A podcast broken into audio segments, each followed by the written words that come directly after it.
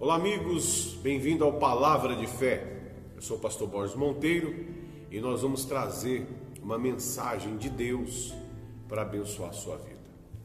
É muito importante que você é, tenha em mente o tempo todo que Deus ele, ele tem um plano na sua vida, um plano de relacionamento, um plano de salvação.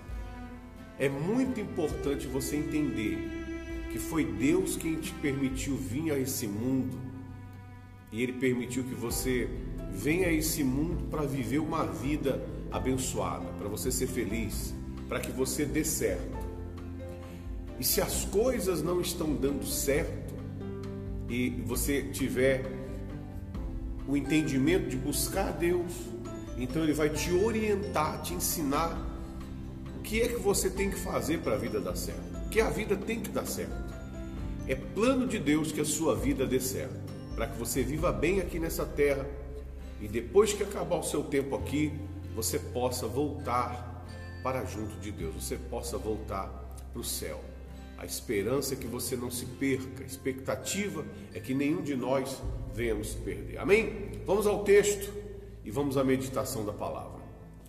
Lá no livro de Timóteo, 1 Timóteo, no capítulo 2, diz o seguinte: olha só. Antes de tudo, pois exorto que use a prática de súplicas, orações, intercessões, ações de graças em favor de todos os homens, em favor dos reis e de todos os que se acham investidos de autoridade para que vivamos uma vida tranquila e mansa, com toda piedade e respeito. Isto é bom e aceitável diante de Deus, nosso Salvador.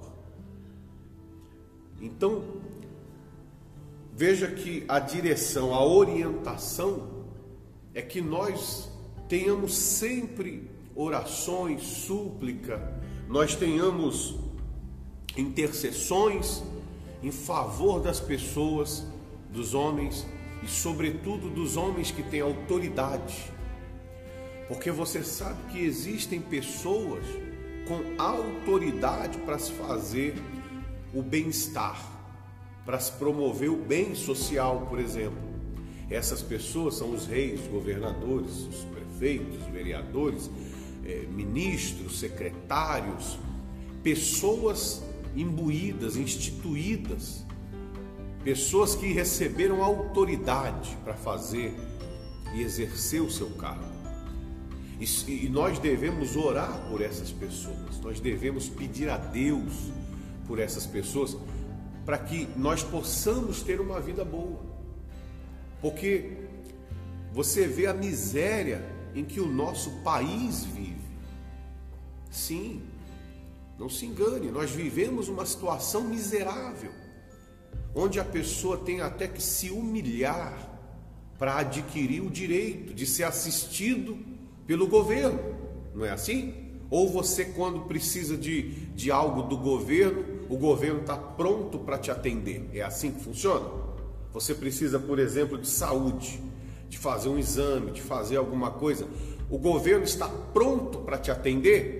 Ou a pessoa morre e depois que ela morre, ainda demora-se anos para chegar a marcação da consulta, o, o, exame que ela precisava, quando chega. Por que, que isso é assim? Porque pessoas que têm autoridade para fazer o que é certo não têm Deus. Então, por elas não terem a Deus, uma pessoa que não tem eh, temor, respeito, intimidade com Deus, quem que ela respeita? Se ela não respeita o seu próprio Criador. Você sabe que o filho, o filho, estou falando de filho, filho bom, o filho respeita o pai. O filho procura acertar, procura fazer o que é certo para agradar o pai. E a mãe também, quando não tem pai, mãe, os dois. Isso é uma, é uma consciência interna de ser aprovado pelo pai, para que o pai diga: bom trabalho, esse é meu garoto, esse é meu filho, abençoado, fez o que era certo. O bom filho tem essa preocupação em fazer o que é certo para que isso seja agradável ao pai, para que o pai dele possa se orgulhar dele, se alegrar dele. Agora, minha amiga e meu amigo, se a pessoa não tem a Deus por pai dela, ou ela tem só da boca para fora, imagine o que acontece. Ela não tem a menor preocupação de fazer o que é certo, para poder dar testemunho, para poder agradar o pai dela. E, não é isso que nós vemos no nosso país? Sim ou não? Homens com autoridade que não têm nenhum tipo de preocupação em prestar conta para ninguém. Pessoas que roubam, que é, descaradamente usurpam do, do direito que, que era para ser dado para as pessoas. Então o que, que a Bíblia diz? Como é que nós vamos mudar isso? Vamos ficar xingando, ofendendo, maltratando? Não vai resolver. Vai criar inimizade. Você vê aí as pessoas brigando por política criando inimizade, como se elas fossem inimigas uma da outra. Comem o mesmo alimento, usam o mesmo chão, a mesma energia elétrica e se tratam como inimigas. Uma coisa meia animalesca, meia endemoniada, meia não, completamente endemoniada. E não se unem em favor de fazer o bem. Pedir a Deus para que essas pessoas possam usar essa autoridade com, com lucidez, com temor, com respeito, porque isso é agradável a Deus. Que a pessoa seja honesta, que a pessoa seja correta, que a pessoa estenda a autoridade que ela tem para use a autoridade que ela tem para socorrer o necessitado. Não para ficar se degladiando, porque é o que nós vemos. Ou você é direita ou você é esquerda. Você nunca é uma pessoa que precisa de ser é, cuidada ou precisa de ter o, que essas pessoas que estão no poder tenham um gerenciamento justo com a coisa pública. Então você vê que até sobre isso a Bíblia orienta para que nós venhamos orar pelas autoridades. Você tem que orar pela autoridade. Ora pelo seu presidente, senador, deputado, ora por esses ministros, ora pelo poder judiciário, ora pelo seu vereador, pelo seu prefeito, ora pelos secretários. Não fique dizendo palavras malditas, porque palavras malditas só amaldiçoam. Então vamos pedir a Deus por essa gente. E no tempo oportuno, logicamente, colocar os representantes da nossa fé que pensam semelhante a nós quando tivermos oportunidades nesses cargos. Não tenha dúvida disso. Você que é cristão, você tem que colocar a sua, a sua, a sua credibilidade em favor de quem pensa semelhante a você que também é cristão. Porque uma pessoa cristã, ela vai fazer um governo justo, porque ela teme a Deus, ela respeita a Deus. Não é possível que um cristão pise no pobre, não é possível que um cristão roube o alimento do pobre. Não é possível que um cristão fique indiferente com a insegurança, com a saúde de quem está sofrendo. Não é possível se for cristão de verdade, porque nós passamos o tempo todo socorrendo quem está sofrendo. Você vê que o trabalho das igrejas é isso: é restaurar, trabalhar para restaurar a vida de quem está sofrendo. Amém? Então você tem que ter essa lucidez de, de orar pelos nossos governantes, pelas autoridades que existem sobre as nossas vidas, autoridades sobre a, a vida carnal que nós temos. E olha só, dando continuidade ao texto, para onde a coisa começa a apontar. Presta atenção. Diz assim: é, Isso é bom, aceitável diante de Deus, nosso Salvador, o qual deseja que todos os homens sejam salvos e cheguem ao pleno conhecimento da verdade. Então você vê que, embora, presta atenção, meu amigo, minha amiga, embora Deus se preocupe com o nosso bem-estar social, existe uma preocupação acima do bem-estar social, que é a salvação. Deus deseja que todos os homens sejam, sejam salvos. Deus deseja que todas as pessoas sejam salvas. Ninguém vai para o inferno no que depende de Deus. O inferno não foi feito para que as pessoas vão para ele. O inferno é um lugar para os demônios, os anjos rebelados, os anjos caídos, desobedientes. O inferno foi feito para essa, para essa corja, para eles, não para o ser humano. Deus deseja que todas as pessoas sejam salvas. Então, veja que a salvação é um plano de Deus para a sua vida. Quando eu encontro alguém que diz assim, eu não tenho certeza da minha salvação, ou alguém que diz assim, ah, só Deus sabe da minha salvação, só Deus é quem sabe, e a gente fica até triste, porque Deus ele, ele deu para a pessoa uma saída, uma oportunidade, ele deu o seu único filho para morrer numa cruz só para uma coisa, para salvar, para perdoar o pecado de todos aqueles que estavam em pecado, inclusive o meu e de todos os que creem. Se ele deu o Salvador, Deus deu o Salvador, você concorda que Jesus é o Salvador, morreu numa cruz para te salvar? Ele deu a salvação. Como que alguém diz eu não tenho salvação? Quando ela diz eu não tenho salvação, é porque ela não recebeu a salvação. Então Jesus veio para ela mas ela disse: não é comigo. Como que no julgamento, não é que agora é o julgamento, mas um dia vai ter um julgamento. Como que a pessoa vai poder dizer assim: me tira do inferno, que eu não mereço estar no inferno?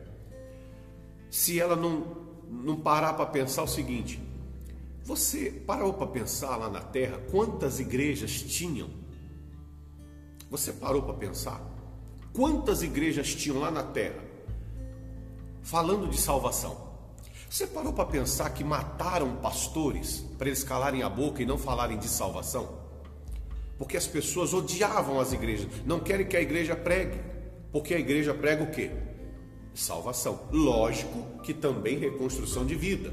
Não é a... nós vivemos aqui. Nós pregamos salvação, mas pregamos também sobre a reconstrução da vida para que a vida seja boa, tranquila, seja uma vida abençoada. Então, quando você ouviu falar de Jesus, imagine Deus falando isso para alguém. Quando você ouviu falar que Jesus morreu numa cruz, você ouviu falar disso? Ah, ouvi. Você ouviu dizer que ele morreu em seu lugar para te salvar? Ouvi. O que, que você fez? Ah, eu disse que eu crio em Deus do meu jeito, faço as coisas do meu jeito e, e, Deus sabe. Eu faço tudo do meu jeito, penso do meu jeito. Eu não preciso de obedecer a Deus para ser salvo por Deus. Ah, esse é o problema zombar da inteligência, da grandeza de Deus. Porque se Deus te deu um Salvador, Ele te deu um Salvador. O tempo todo nós estamos falando sobre isso.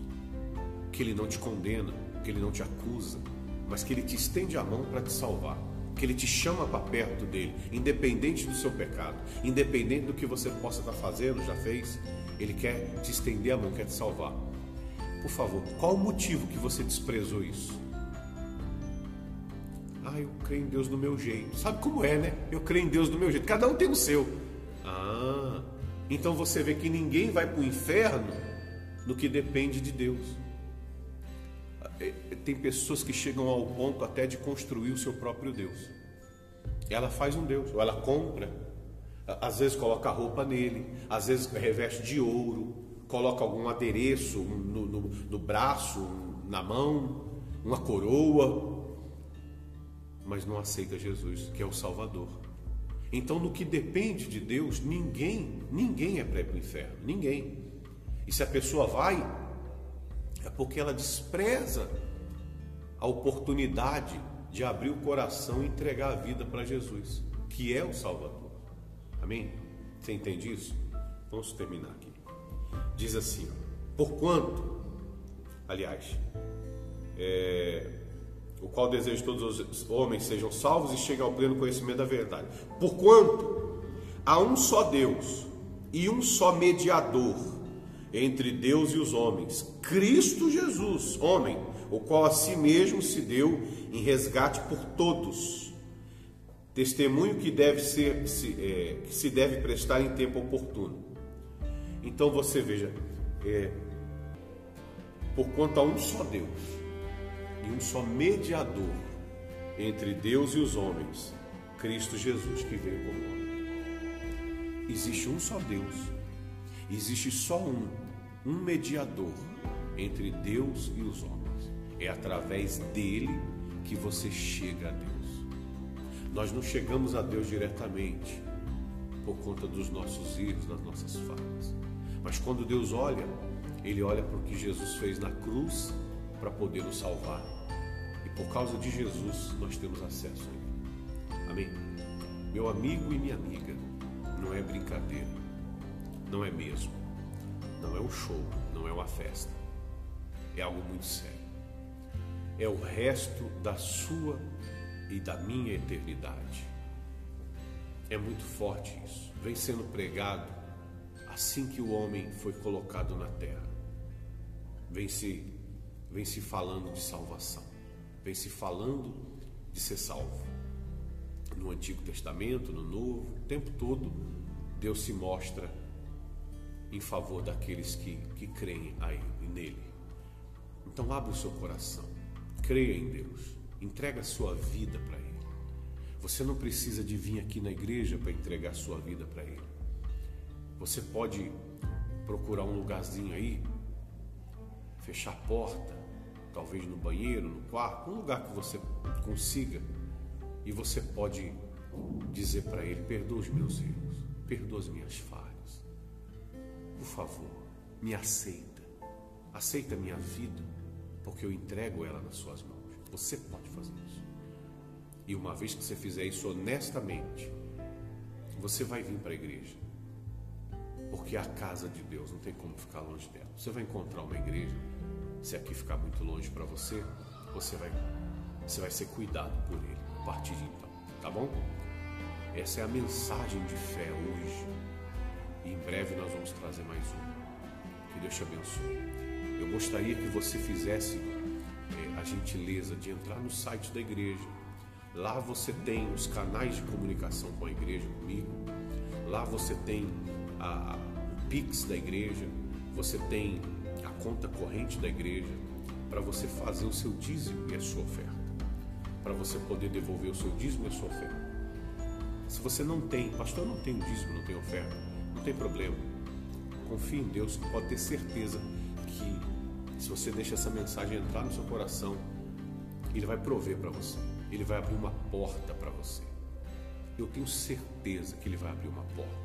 Deixa essa mensagem entrar. E aí depois que essa porta for aberta, você vai e, reconhece.